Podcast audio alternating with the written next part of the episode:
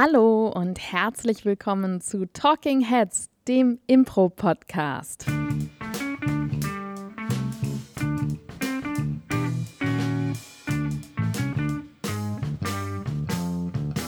Und der Mann im Wifebeater mit dem leichten Glanzfilm auf Stirn und Nase ist Paul Ziemer. Das klingt so, als ob ich gerade voll einen durchgezogen hätte oder so. und äh, die bezaubernde Stimme, die ihr hört und die ich tatsächlich sehe, gehört zu Claudia Behrendorf. Hallo. Vielen Dank. Schön, dass ich in dieser frisch gestrichenen Schule, Impro-Schule hier sein darf. Ja. Es, der Riecht Duft, ein bisschen nach Farbe. der noch. Duft der Veränderung zieht durch diese Räume. Ein Wind zieht auf. Ein Wind zieht auf. Und ich muss sagen, die Entscheidung, diese Wand knallgelb zu streichen, war eine mutige. Ah, ich verstehe. Ja. Dann mach doch weiter. Geh den Weg gerne weiter, den du gerade gegangen bist. Ich gehe hab dazu nichts hinzuzufügen. Mit breiter Brust mutig weiter, denn wir beschäftigen uns heute in dieser Folge mit dem Mut zur großen Entscheidung. Richtig. Und damit bin ich quasi aus dieser Folge schon komplett disqualifiziert, weil nichts liegt mir ferner, beziehungsweise nichts fällt mir schwerer auf der Improbühne, als genau das zu tun. Ja, wirklich ist das ja, so? ich glaube schon. Also ich glaube, wenn es etwas gibt, wo ich sagen würde, das ist meine größte Baustelle, dann ist es genau das zu tun, nämlich große Entscheidungen zu treffen und diesen, diesen Mut dazu zu haben. Meistens stehe ich auf der Bühne und bin neutral in solchen Phasen. Das äh, deckt sich nicht mit meiner Beobachtung, muss ich sagen. Ich glaube, was, ähm, was deine Hauptbaustelle ist und meine auch, Ah ja. ist. Ähm, Nein, das stimmt nicht. Das ist nicht deine Baustelle. Was ich finde, was du richtig Nein, es, schlecht es kannst. ist ein Teilaspekt davon, und da Ja. sprechen wir heute auch drüber, ist nämlich ähm, das emotional ernst zu nehmen und Ja. sich emotional zu verändern. Aber es gibt ja an großen Entscheidungen tatsächlich auch noch einen, einen inhaltlichen Aspekt, also einen Mhm. Storytelling-Aspekt. Und ich würde sagen, in dem bist du nicht schlecht. Kommt immer auf den Kontext drauf an, würde ich sagen. Es gibt Unterschiede. Ähm, aber so viel um das abstrakte Hin und Her Ja. rumschweifen, um dieses Entscheidungen treffen. Wir sollten mal vorankommen und eine Entscheidung treffen. Letztendlich sprechen wir, du hast es gerade schon angesprochen, vor allen Dingen erstmal von Emotionalität. Ne? Das heißt, wir sind bei äh, Szenen und wir haben ähm, in Szenen Leute, die zusammen ähm, spielen, klar. Und wir haben konstant Figuren, denen irgendetwas passiert ist, denen irgend irgendwelche Sachen passieren. Naja, ja im Idealfall, ne? Ja, im Idealfall. Oder auch nicht. Aber das ist genau der Inhalt, warum du ja Entscheidungen triffst, weil du genau diese Figuren entstehen lassen willst. Ja. Und diese Figuren irgendwie aufladen möchtest, generell. Genau.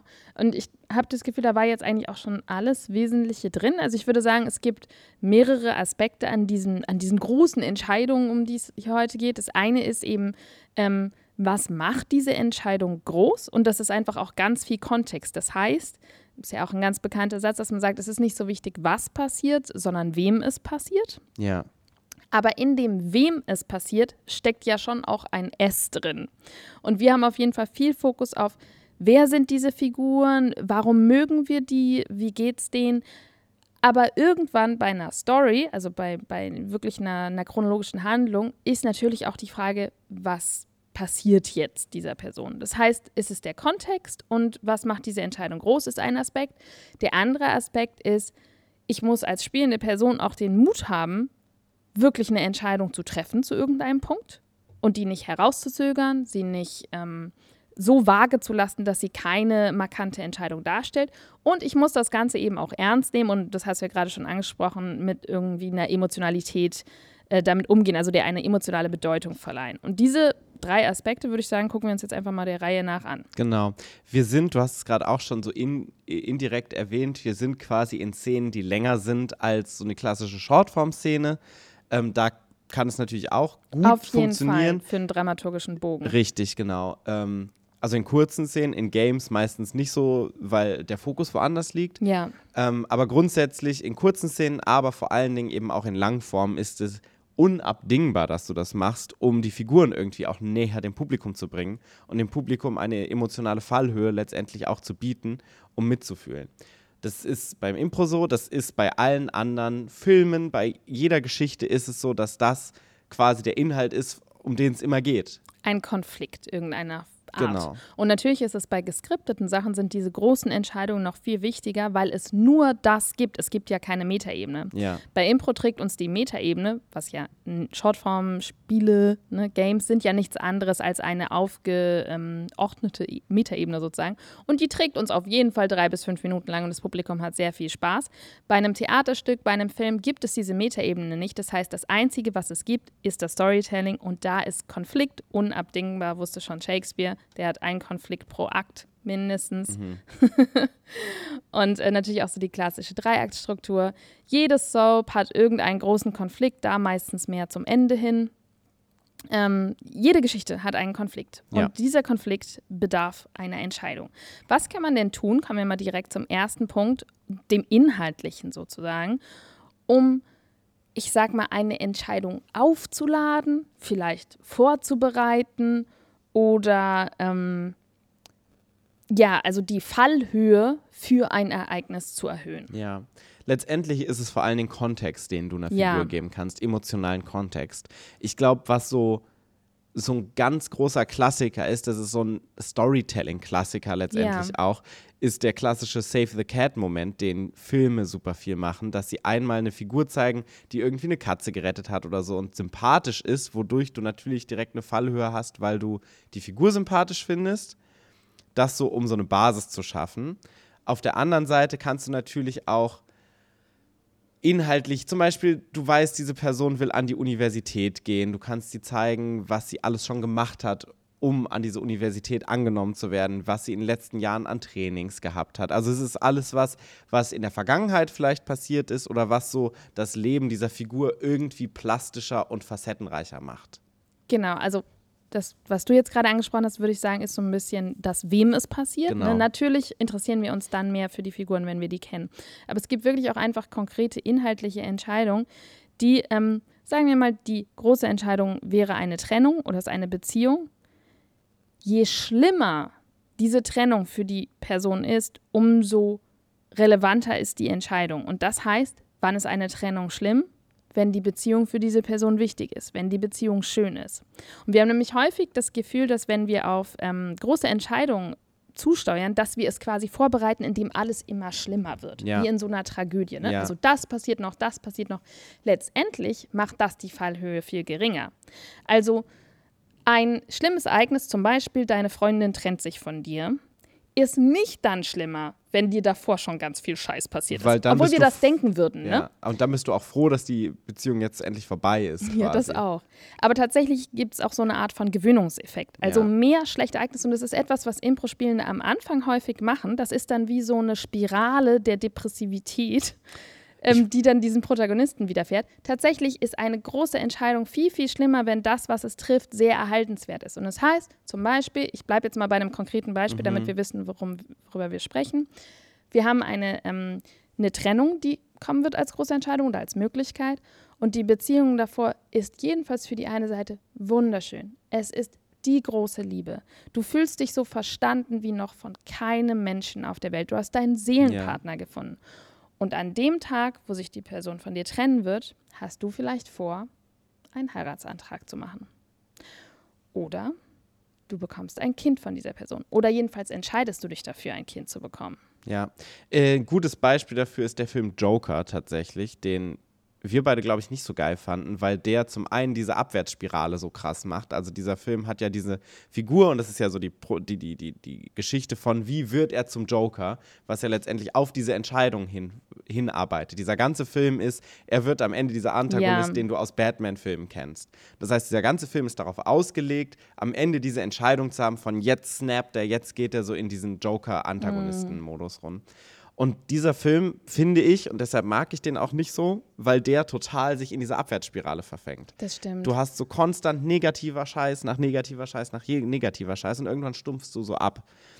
Aber der Film und macht genau das, was du gerade gesagt hast. Kurz vor dem Ende gibt er noch, Spoiler Alert, gibt es noch so eine Sequenz, weil er hat ja so eine Nachbarin, die er irgendwie so immer sympathisch findet, wo er das Gefühl hat, das ist so die einzige, mit der er sich versteht. Und dann gibt es so eine Sequenz, wo er mit dieser Nachbarin sich trifft, dann haben die Dates, sie verstehen sich gut, sie schlafen miteinander und irgendwie ist so alles happy. Und am Ende merkst du so, das war so eine desillusionierte ähm, Halluzination von ihm quasi, die dann am Ende aufgelöst wird und sie kennt ihn überhaupt gar nicht und findet ihn creepy. Aber da hast du kurz wieder diese Fallhöhe, die aufgebaut wird durch, mm. sie haben eine schöne Zeit zusammen und es ist so diese einzige, so diese einsame Insel in diesem Meer aus Scheiße, die ihn so umgibt. Mhm. Und da wird plötzlich nochmal so, ach, alles ist schön. Dann wird sie wieder weggenommen und das ist dann kurz vor dem Ende, wo er dann diesen Turn hat, wo er dann so der Antagonist wird. Ja, ich, ähm, das war, wir haben den abends geschaut, den Film. das dann, stimmt, du hast ja eine besondere Beziehung zu diesem Film. Ja, ich habe da eine ganz besondere Beziehung. Und der war. Ähm, mein so Stuhl quietscht so unfassbar, ne? Es ist ganz. Ich hoffe, man hört es nicht so sehr. Es tut mir leid. und ähm, dann, dann habe ich auch viel Popcorn gegessen bei diesem Film und so gegen 5 Uhr morgens haben dann die Venen eingesetzt. Ja, das war dann die Geburt am nächsten Tag, weil das war zu viel. das kann ich mir vorstellen. Das äh, also, hat das, Amanda, das Fass war voll. Ja. genau, aber das heißt, du hast quasi so diese Sachen, die vor einer Entscheidung passieren letztendlich, die es dann groß machen, bevor die Entscheidung dann fällt. Ähm, kurz noch zur Figurenkonstellation, du hast meistens ja auch eine Protagonistin oder einen Protagonisten, den wir gerade so im Fokus rücken, der diese Entscheidung fällt oder der, dem diese Entscheidung passiert. Genau, also prinzipiell ist das gerade auch das ist ja viel Verantwortung von den Mitspielenden, ja. ne? den Kontext zu liefern für diese Entscheidung. Und eigentlich ist für mich immer die Frage, was könnte es schlimmer machen? Was könnte das Leiden erhöhen oder was könnte die Relevanz erhöhen? Und alles, was eine zwischenmenschliche Beziehung was also tiefer macht oder was so urmenschliche Bedürfnisse, also das Bedürfnis nach Liebe, das Bedürfnis nach Anerkennung, das Bedürfnis nach Ruhm, das Bedürfnis nach Gerechtigkeit, was auch immer, was dieses Bedürfnis verstärkt, verstärkt dann automatisch auch die Auswirkungen der Entscheidung, die ähm, danach getroffen wird. Spokes ist so ein ganz klassisches Szenenbeispiel dafür, mhm. dass du das ist ein Format, was letztendlich ähnlich funktioniert wie Märchenende, von dem wir in der letzten Folge ja schon kurz gesprochen hatten, von Lena Breuer und Nick Masters Format, wo du am Anfang eine Sequenz siehst, die eine Entscheidung beinhaltet. Zum Beispiel bei Märchenende ist es die Trennung von zwei Personen. Genau, und beim klassischen Spokes kann es tatsächlich eine, eine kurze Szene sein, die gar keine große Bedeutung hat. Also mir ist noch ähm, in Erinnerung geblieben, von einem Level X-Kurs, den ich mal hatte, dass ähm, sich zwei Personen am Bahnhof verabschiedet haben und die eine Person steigt in den Zug. Und ja. die sagen einfach nur, äh, mach's gut. Und das ist ein super schönes Beispiel, wie du diese Entscheidung, die anscheinend nichtig ist, aufladen kannst. Mhm. Weil die Aufgabe dieses Formates ist dann, dass du am Anfang diese Sequenz siehst und dann Szenen siehst im Vorhinein, die vor dieser Entscheidung gefallen sind, die diese Entscheidung größer machen. Das ist das einzige, der einzige Inhalt dieses Formates ist, diese Entscheidung, die wir am Anfang sehen, Be Bedeutung aufzuladen. Ja. Und ähm, da sieht man total schön, wie das eigentlich der Hauptteil von Entscheidungen ist. Da, und das funktioniert, das muss man, glaube ich, noch kurz dazu sagen, indem man im Rückblick viele kleinere Szenen genau. sieht mit den beiden Personen, die an dieser Ausgangsszene, also zum Beispiel bei diesem Mach's gut, dieser Verabschiedung am Bahnhof beteiligt sind, indem man die sieht. Zum Beispiel könnten die beiden eben eine Beziehung haben, dann sehen wir, wie sie sich kennenlernen. Man sieht, was es vielleicht für Schwierigkeiten gibt, man sieht aber auch, wie gut sie zueinander passen oder ja. was vielleicht auch das ist, was sie eben verändert, was die Herausforderungen sind, sodass wir dann jedes Mal, wenn wir wieder zurückkommen, weil bei Spokes ist es so, dass man das tatsächlich dreimal mindestens sieht, diese kurze Szene zwischendurch, die jedes Mal wieder anders wirkt auf uns, weil wir inzwischen die Figuren kennen und weil wir auch wissen, was alles mitschwingt in diesem kleinen Abschied, ja. den wir sehen. Das heißt, eigentlich sub, subsummarum ist die Entscheidung in dem Fall gar nicht das Große, sondern das Große ist das, was du um diese Entscheidung drumherum spinnst. Absolut. Und das kann positiv sein, das kann negativ sein. Also es klingt immer so tragisch, was wir jetzt erzählen, ne? Mhm. mit oh und dann oh nein und jetzt trennen sie sich, oh wie traurig. Aber es muss natürlich nicht tragisch sein. Es kann auch einfach irgendwie was sein, wie das ist das Schönste für die in dem Moment oder einfach in alle Emotionalitäten, die du gehen kannst. Wut kann es auch sein, es macht sie wütend, whatever in jede Emotionalität, die kannst du steigern. Du kannst ja auch verschiedene emotionale äh, Facetten reinbringen in so eine Sache. Absolut. Zum Beispiel, ähm, wenn ich jetzt an ähm, La La Land denke, gibt es ja am Schluss diese Sequenz, wo er ähm, einen Jazzclub dann hat, ja. seinen eigenen, und sie kommt am Schluss nochmal mit ihrem neuen Ehemann rein und sie wechseln nur ganz kurz einen Blick. Ja. Mehr passiert da nicht. Das ja. ist keine große Entscheidung. Trotzdem ist es von den anderthalb Stunden, die wir vorher gesehen haben, wo wir sehr, sehr viel über ihre jeweiligen Träume, nämlich beide wollen sich eben künstlerisch verwirklichen ja. und sie will auch berühmt werden, wo wir so viel darüber wissen, dass wir wissen, was dieser kleine Blick bedeutet und Ja. was auch ihre jeweilige Situation ist. Ja. Genau. Ähm, es gibt noch eine sehr schöne Übung, finde ich, mit der man das noch üben Mhm. kann. Also du hast gerade Spokes als Format noch angesprochen. Es gibt ähm, die Übung Geister. Ähm, die haben wir von Omar, glaube ich, ne? Omar Galvan, ja, genau. Ja. Das ist so ein bisschen aus seinem Magical Realism Mhm. ähm, Workshop, den wir gemacht haben. Und da ist es so ein bisschen rausgenommen. Ja. Und zwar ist da, ähm, ist es quasi ein Standbild. Es gibt eine Person, die setzt sich auf einen Stuhl in der Mitte der Bühne und ähm, die hat eine Entscheidung zu treffen. Zum Beispiel, ähm, also wir fragen dann meistens tatsächlich jemand, gab es etwas, was du wirklich schon mal ähm, entscheiden musstest oder etwas, was dich zurzeit gerade beschäftigt? Das kann sowas sein wie, ich wohne zu Hause, in welcher Stadt äh, gehe ich studieren, beziehungsweise ich bekomme den Anruf, ich kann jetzt nach Mainz gehen, um Filmwissenschaft zu studieren. Ja. Das kann es sein. Und ich erinnere mich zum Beispiel, dass es sowas war wie, soll ich noch mal studieren? Ja. Ich könnte jetzt noch mal studieren, ich habe aber schon meinen Beruf. Wäre so eine klassische Entscheidung. Und alle äh, Mitwirkenden sind dann sozusagen die Geister oder eben die abstrakten ähm, Wesen. Wesen, die diese Entscheidung aufladen und die ein bisschen pro und contra für beide Seiten sind. Das heißt, es gibt immer eins, eine Hälfte ist sozusagen pro, mach nochmal dieses Studium, zum Beispiel zur Tanzchoreografin war das sogar, glaube ich. Ähm, mach diese, oder eine Ausbildung war es, zur Tanzchoreografin und die andere Hälfte ist, bleib in deinem Beruf. Und wir haben Pro und Contra und das ist nicht nur auf rationale Argumente beschränkt, sondern es kann eben auch die Chancen oder die Entwicklungen, die sich daraus ergeben. Ja. Das Besondere bei der Übung ist, dass du da auch nochmal in die Zukunft gehen kannst. Ne? Total. Was du bei so Geschichtenformaten ja eher selten machst, sondern da kannst du auch sagen, so ich bin dein ähm, ungeborenes Kind, weil du so lange studiert hast und dann den Fokus auf die Arbeit richten wolltest, dass du nie ein Kind bekommen hast. Und ich bin dein ungeborenes Kind Ja. zum Beispiel. Ich bin die ähm, Tanzverletzung, die dazu führt, dass du nie wieder richtig laufen Ja, kannst. wir sehen schon, Positivität ist bei Entscheidungen immer. Aber das ist Wir natürlich sehen auch die große Premiere am, am ähm, Staatstheater Genau. in Mainz, bei der du die Choreografin gewesen sein Aber es wirst. ist schon tatsächlich eine Tendenz, dass du immer eher auf das Dramatische Klar. gehst, weil das ja auch das ist, was wir irgendwie so reizvoll finden häufig. Oder es ist immer Oder so ein bisschen das Go-To. ja. Genauso wie wenn du immer verfallene Gebäude sehen möchtest auf der Improbühne oder so beim Das Scene stimmt. Painting.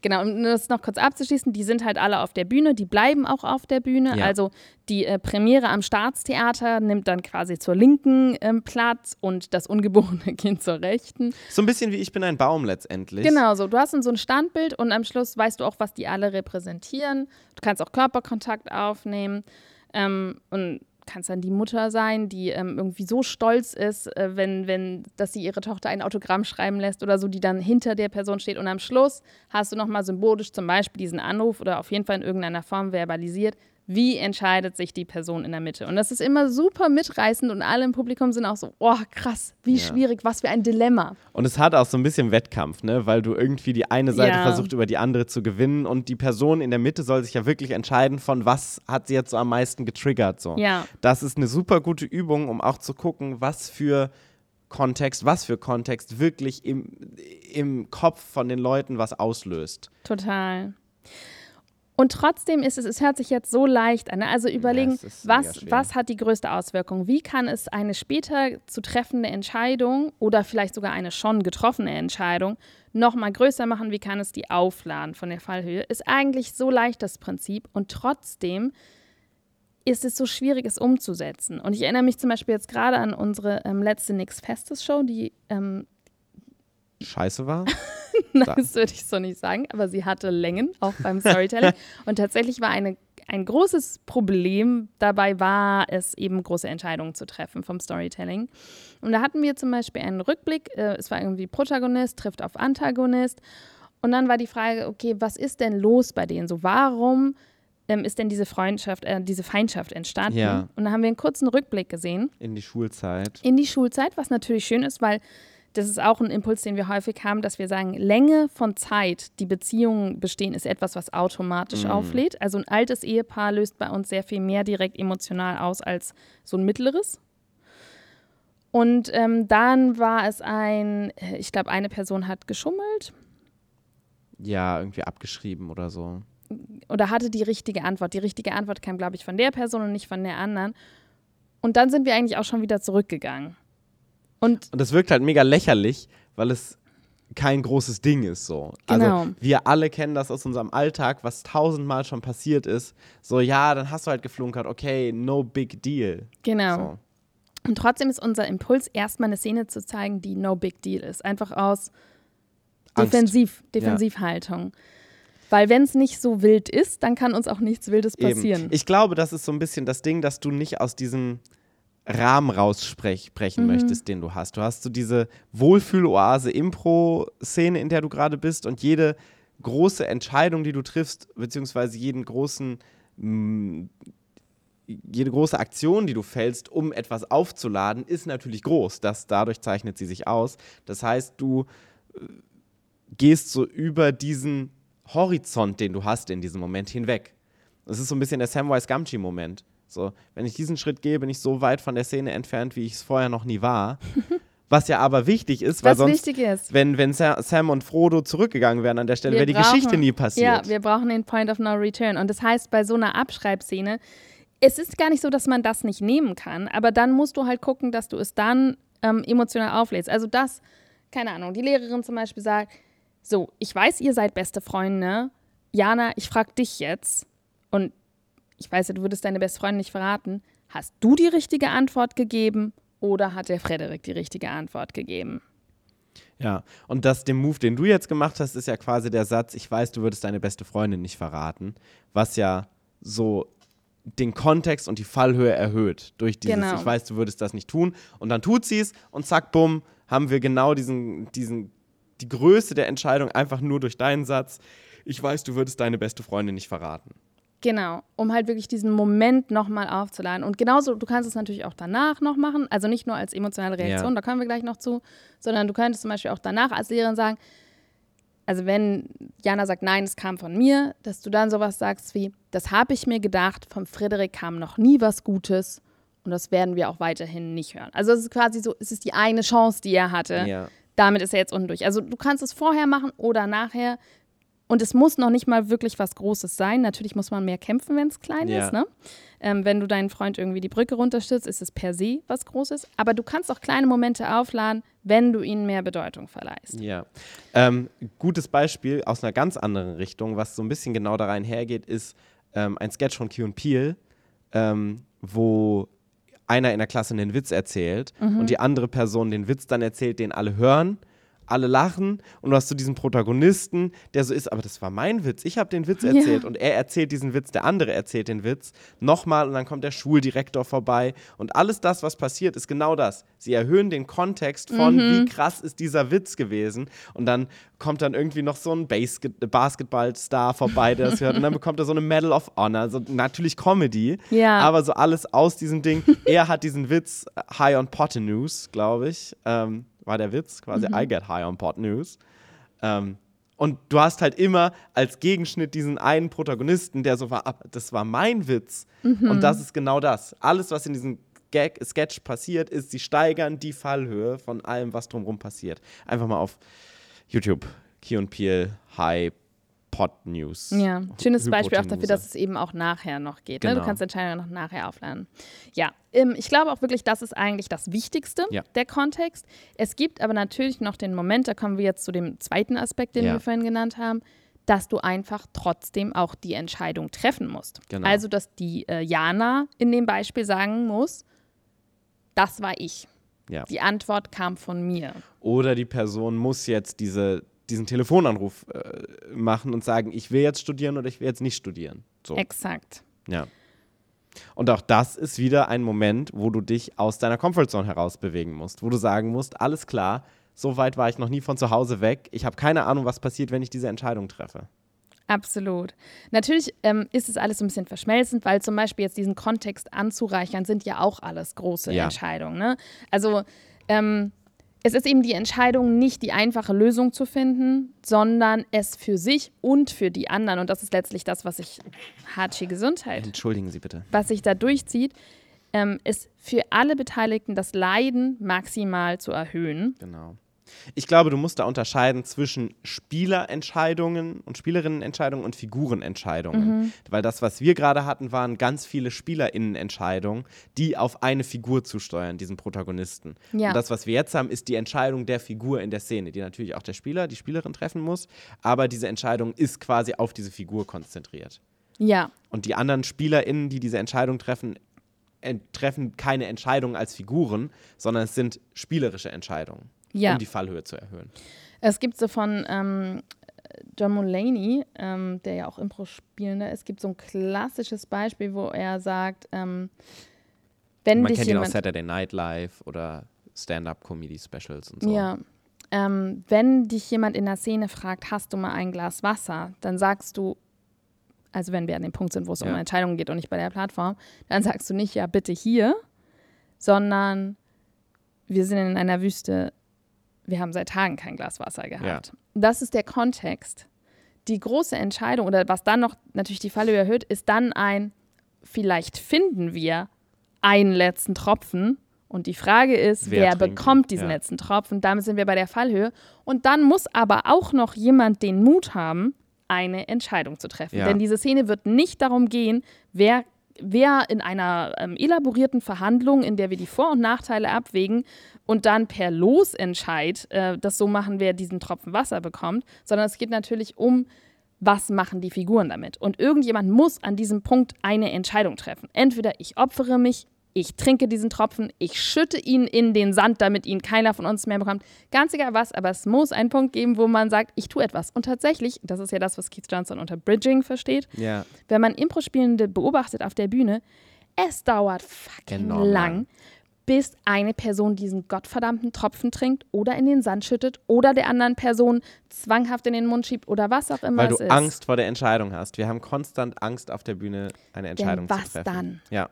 Wir haben ja auch äh, mal einen Solo-Workshop bei Jacob Bennigan gehabt, Mhm. der ja auch genau das gesagt hat. Du hast so eine Solo-Show und gerade da ist es nochmal krasser. Du weißt, woraufhin etwas steuert und wir ziehen diesen Moment so Ja. lang von ich weiß, wohin es kommt, ich spiele sehr lange, bis wir da sind. Ja. Weil wir wissen, was wir spielen, wir können die Zeit easy füllen. Aber das Problem ist, das Publikum weiß es auch. Ja. Das Publikum sieht auch, wohin es steuert und ab irgendeinem Punkt, relativ schnell ist das Publikum gelangweilt. Du musst einen Schritt vor deinem Publikum sein, nicht einen Schritt dahinter. Ja. Exakt. Also es gibt ja nicht umsonst diese, dieses Phänomen von Cliffhangern. Weil genau das ist ja das, was Publikum beim Zuschauen geil findet. Ja. Du willst eine Entscheidung treffen und du, was passiert jetzt? Dann, dann, dann.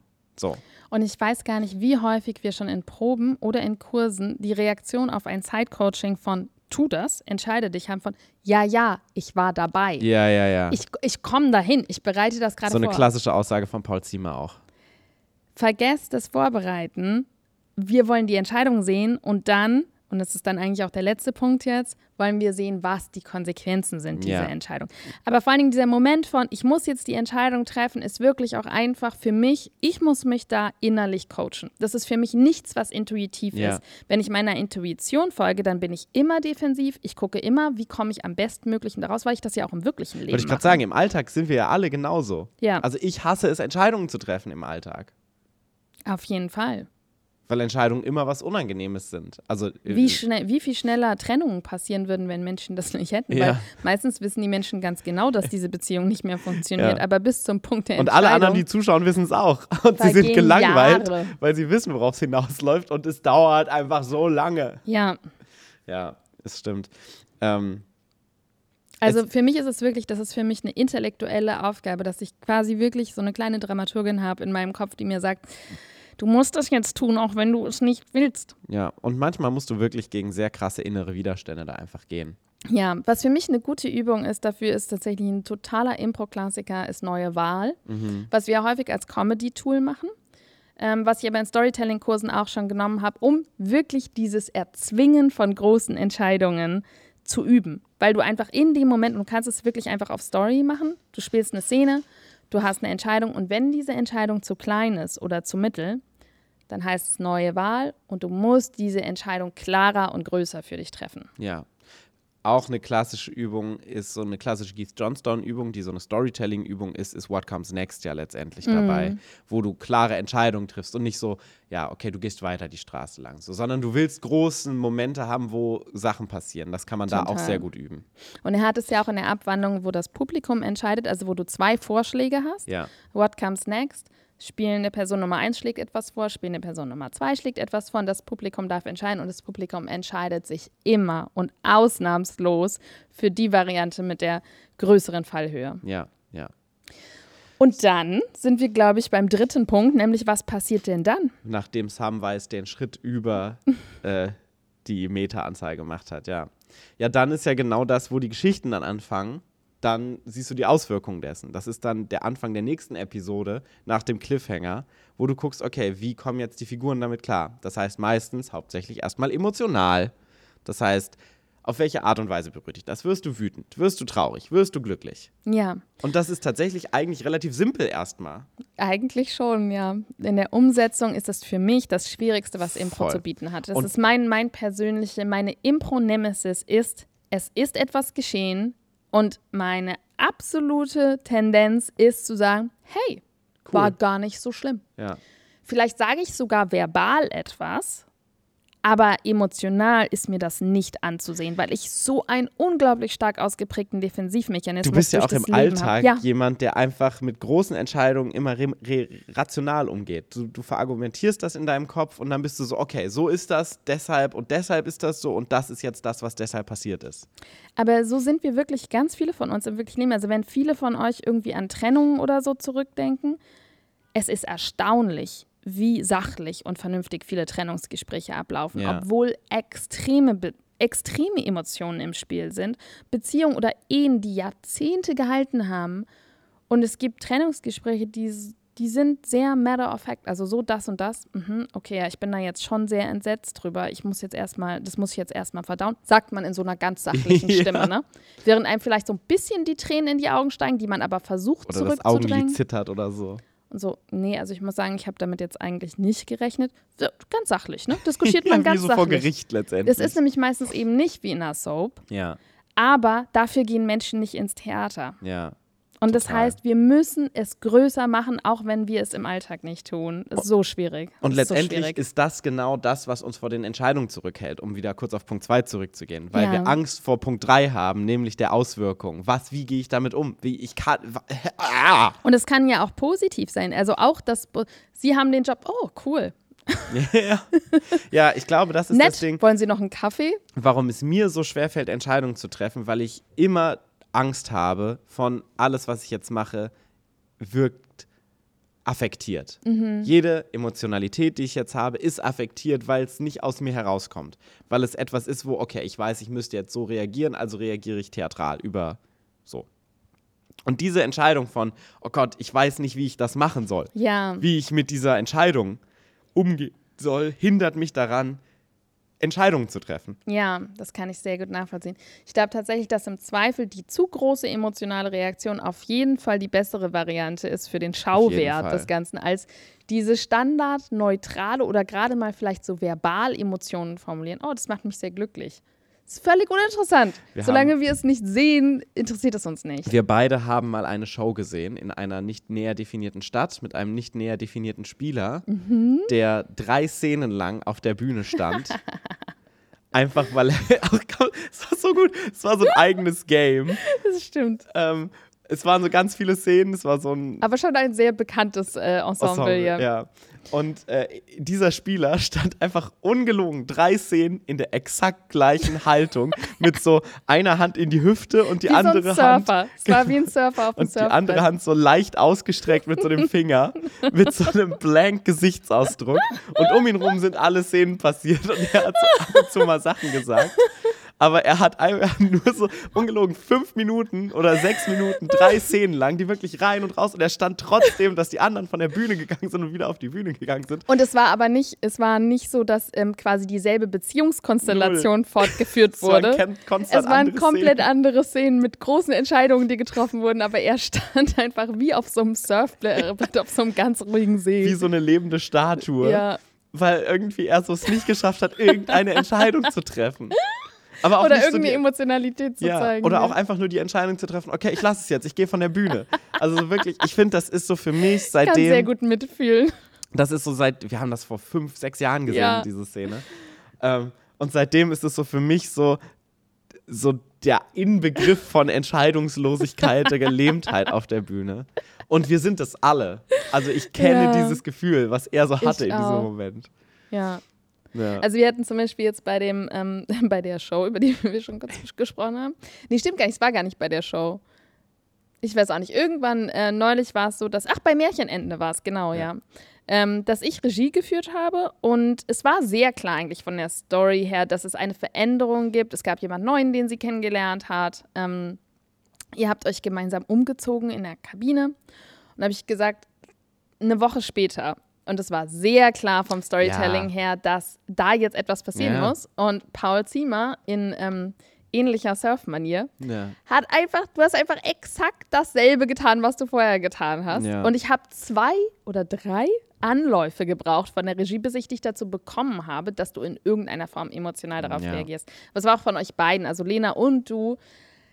Ihr habt einfach gebraucht, bis ihr das umsetzen könntet. Voll. Und es ist, es ist so natürlich. Ich also ich habe es auch genauso. Und ich finde es total faszinierend, weil solche Entscheidungen triffst du ja auch bei Comedy-Szenen konstant. Du triffst ja konstant Entscheidungen und Auswirkungen, nur dass sie da komödiantisch sind. Und dass was du, es sehr viel leichter macht. dass du ein ja. Game steigern kannst, wo du ja auch nicht in dem gleichen Kontext immer sein musst. Ne? Du willst nicht, okay, ich putze diesen Tisch, ich steigere das Putzen. Du willst nicht die ganze Zeit mit einem Lappen putzen, sondern Ja. du musst irgendwann zur Zunge übergehen, dass du mit deiner Zunge putzt, dann, dass du irgendwie mit deinem Körper putzt, dass du, weiß ich nicht, deinen Hund nimmst, mit dem Hund putzt. Und das sind ja Absolut. alles Entscheidungen, die über diesen Rahmen dessen, was so erwartbar ist, hinausgehen, sondern auf diese Überraschungsentscheidung. Und da Ja. ist es irgendwie so einfach. Ja, ich glaube für dich, weil du es seit Jahren trainierst, ist es Ja. super schön, dass du es nochmal ab, ähm, ansprichst zum Abschluss, weil wir haben ja jetzt viel wirklich über so Plotlangform gesprochen. Aber Ja. es ist auf jeden Fall wahr, Mut zu großen Entscheidungen hilft auch total bei Game-Szenen, bei Comedy-Szenen. Und ich beobachte das schon in meinen Kursen, dass es tatsächlich da auch so eine Schwelle gibt. Also wenn du jetzt gerade sagst, okay, du putzt mit etwas, dann ist es wirklich so, dass es häufig bei ähm, Dingen hängen bleibt, die man auch im Alltag zum Putzen nehmen würde. Ja. Das ist aber nicht das, okay, oh, ich habe mein Baby in der Ecke. Ja, ich putze jetzt mit meinem Baby. Ich greife nach meinem Baby. Und es wird der Moment sein, wo das Publikum, ho, ho, ho, macht Ui, sie nicht böse, wirklich. böse. Vielleicht ist es keine böse, böse Stelle. Aber es ist schon ein Moment der Überraschung, weil das Publikum mit dieser Entscheidung, du nimmst dein Baby zum Putzen, nicht gerechnet hat. ja. Können wir natürlich auch nur in Comedy machen. Und Außer diese, in, oder in einem großen Drama, geht auch. oder in einem großen Drama, oh Gott, ja. Ähm, aber dieser Moment der Entscheidung von, ich gehe jetzt darüber hinaus und ich gehe jetzt wirklich auf die Stufe 2 oder 3 und nicht das, das, was mir jetzt natürlich als erstes intuitiv kommt, das gibt es tatsächlich in Comedy genauso wie im, im dramatischen Storytelling. Ja. Ich glaube letztendlich, und das ist so das äh, zum Mitnehmen, glaube ich, ist einfach, wie wohl fühlst du dich damit? Und wenn du dich nicht wohlfühlst, musst du trainieren, dass du dich damit wohlfühlst, um die Entscheidung zu treffen. Weil ich glaube, das ist so das, was dich immer hindert, Entscheidungen zu treffen, ist, wie unwohl fühle ich mich mit dem, was danach folgen würde. Ja. So. Deswegen fällt es mir zum Beispiel viel einfacher, das in der Regie zu treffen, weil da Ja. muss ich es ja auch nicht selber Richtig. spielen. Und Deshalb ist es von uns außen, fällt es immer leichter zu sagen, ja, jetzt muss doch das passieren, jetzt muss doch das passieren. ja, warum macht das nur, denn nicht? Warum streckt er denn immer noch den Finger aus? Exakt, weil du immer noch nur in der Narration denkst und nicht in dem, oh Gott, was muss ich denn jetzt leisten, um das zu verkaufen, diese Ja.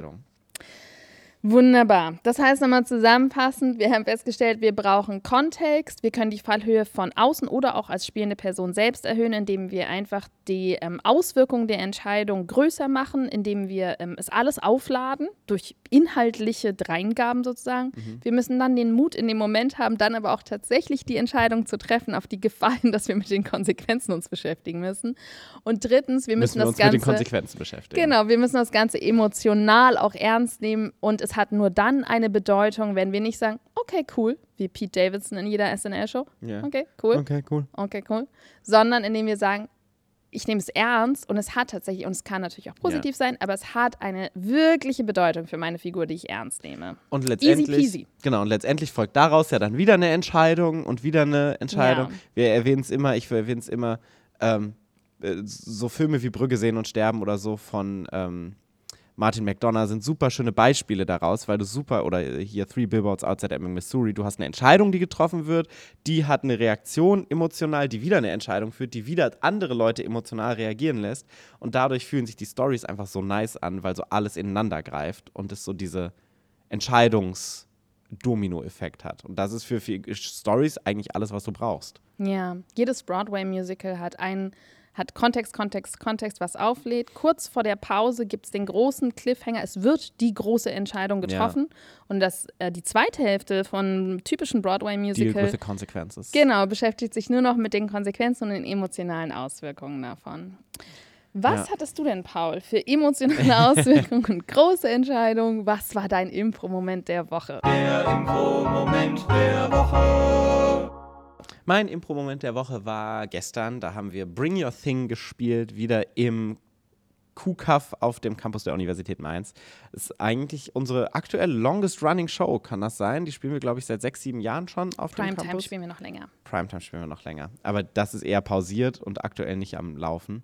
Ähm, und äh, es hat sich sehr prä-Corona-mäßig angefühlt, weil es war wirklich ausverkauft. Wir hatten 100 Studis in diesem Kuhkaff, was dann damit voll ist. Die Stimmung ist da total cool drin. Ähm, und Leute an der Abendkasse weggeschickt, was immer ein gutes, gutes Gefühl, Gefühl ist. ist. Also nicht für die Leute, die weggeschickt wurden, ja. aber für den Künstler oder die Künstlerin ist es immer nice von, ja, kann nicht jeder hin in diese Show. Karten im Vorverkauf ja. kaufen. Und die Show war sehr cool. Ähm, wir haben große Entscheidungen getroffen, die aber sehr weird waren, sehr Comedy-Entscheidungen. Mhm. Aber es war eine große Entscheidung. Charlie hat einen Tornado entzündet auf der Bühne, ein Sekt-Tornado. Googelt das. Googelt das. Das war mein Impro-Moment. Was war denn dein Impro-Moment? Ich glaube, ich hatte einen Co-Impro-Moment, weil ähm, es eine der einzigen Shows, glaube ich, war in den letzten Jahren, bei der ich weder mm. mitgespielt habe noch anwesend war, was mich immer sehr nervös macht. Ja, ich habe auf Charlies super süßen Hund aufgepasst in dieser Zeit. War ein Hund von Charlies Eltern, auf den und eigentlich Charlie aufpassen sollte. Ja, das stimmt. Und ähm, diese Fotos zu sehen davon und dann zu hören, dass es einfach mega cool war und super gut funktioniert hat, es ist ein ganz komischer Impro-Moment, ich weiß, aber es hat mich trotzdem glücklich gemacht, weil ich so, ich habe ja immer ein ganz großes ähm, Verantwortungsgefühl und fühle viel Last auf meinen Schultern. Und es ist immer sehr heilsam für mich, wenn ich merke, so, du bist gar nicht wichtig. Das ist eigentlich eine illusorische Last auf deinen Schultern. Ja, so, du spielst nicht mit, die Show ist gut so, du hattest keinerlei Kontrolle und es funktioniert trotzdem. Lass mal ein bisschen mehr Kontrolle los, Claudia. Es äh, war für mich wieder mal sehr heilsam als Moment. Es macht mich traurig, dass du das sagst. Wir beschäftigen uns jetzt weiter mit den Konsequenzen dieser Entscheidung. Das macht mich sehr traurig. Und falls ihr auch mal eine große Entscheidung treffen wollt, die wirklich positive Konsequenzen hat, Paul, ich versuche gerade auf einer positiven Note zu enden, dann nicht dann geht doch auf Spotify vorbei und lasst uns da, ähm, da seid ihr ja wahrscheinlich die meisten von euch schon, lasst uns da gerne eine 5-Sterne-Bewertung das oder, so schön. Oder geht auf Google und trefft die Entscheidung ja. und dort 5 Sterne. Es ist, fällt mir gerade schwer, hier weiter zu sprechen. Ähm, es kommen ihm tatsächlich Tränen. Das ist wirklich unfassbar. Mach weiter, bitte. Äh, ich bin dann, das muss auch noch mal eine Folge werden. Wie kann man so auf Knopfdruck weinen wie Paul Ziemer? Äh, und lasst uns da fünf Sterne bei Google da. Und jetzt muss ich aufhören mit diesem Podcast, muss mich mit den Konsequenzen beschäftigen. Ich weiß auch gar nicht, was dich jetzt konkret traurig macht. Ich weiß es auch nicht. Manchmal braucht man auch keinen Grund. Macht es gut, trefft große Entscheidungen, seid mutig. Bis zum nächsten Mal bei Talking Heads. Bleibt nicht so lange weg, kommt schnell wieder. Dem Impro-Podcast. Tschüss.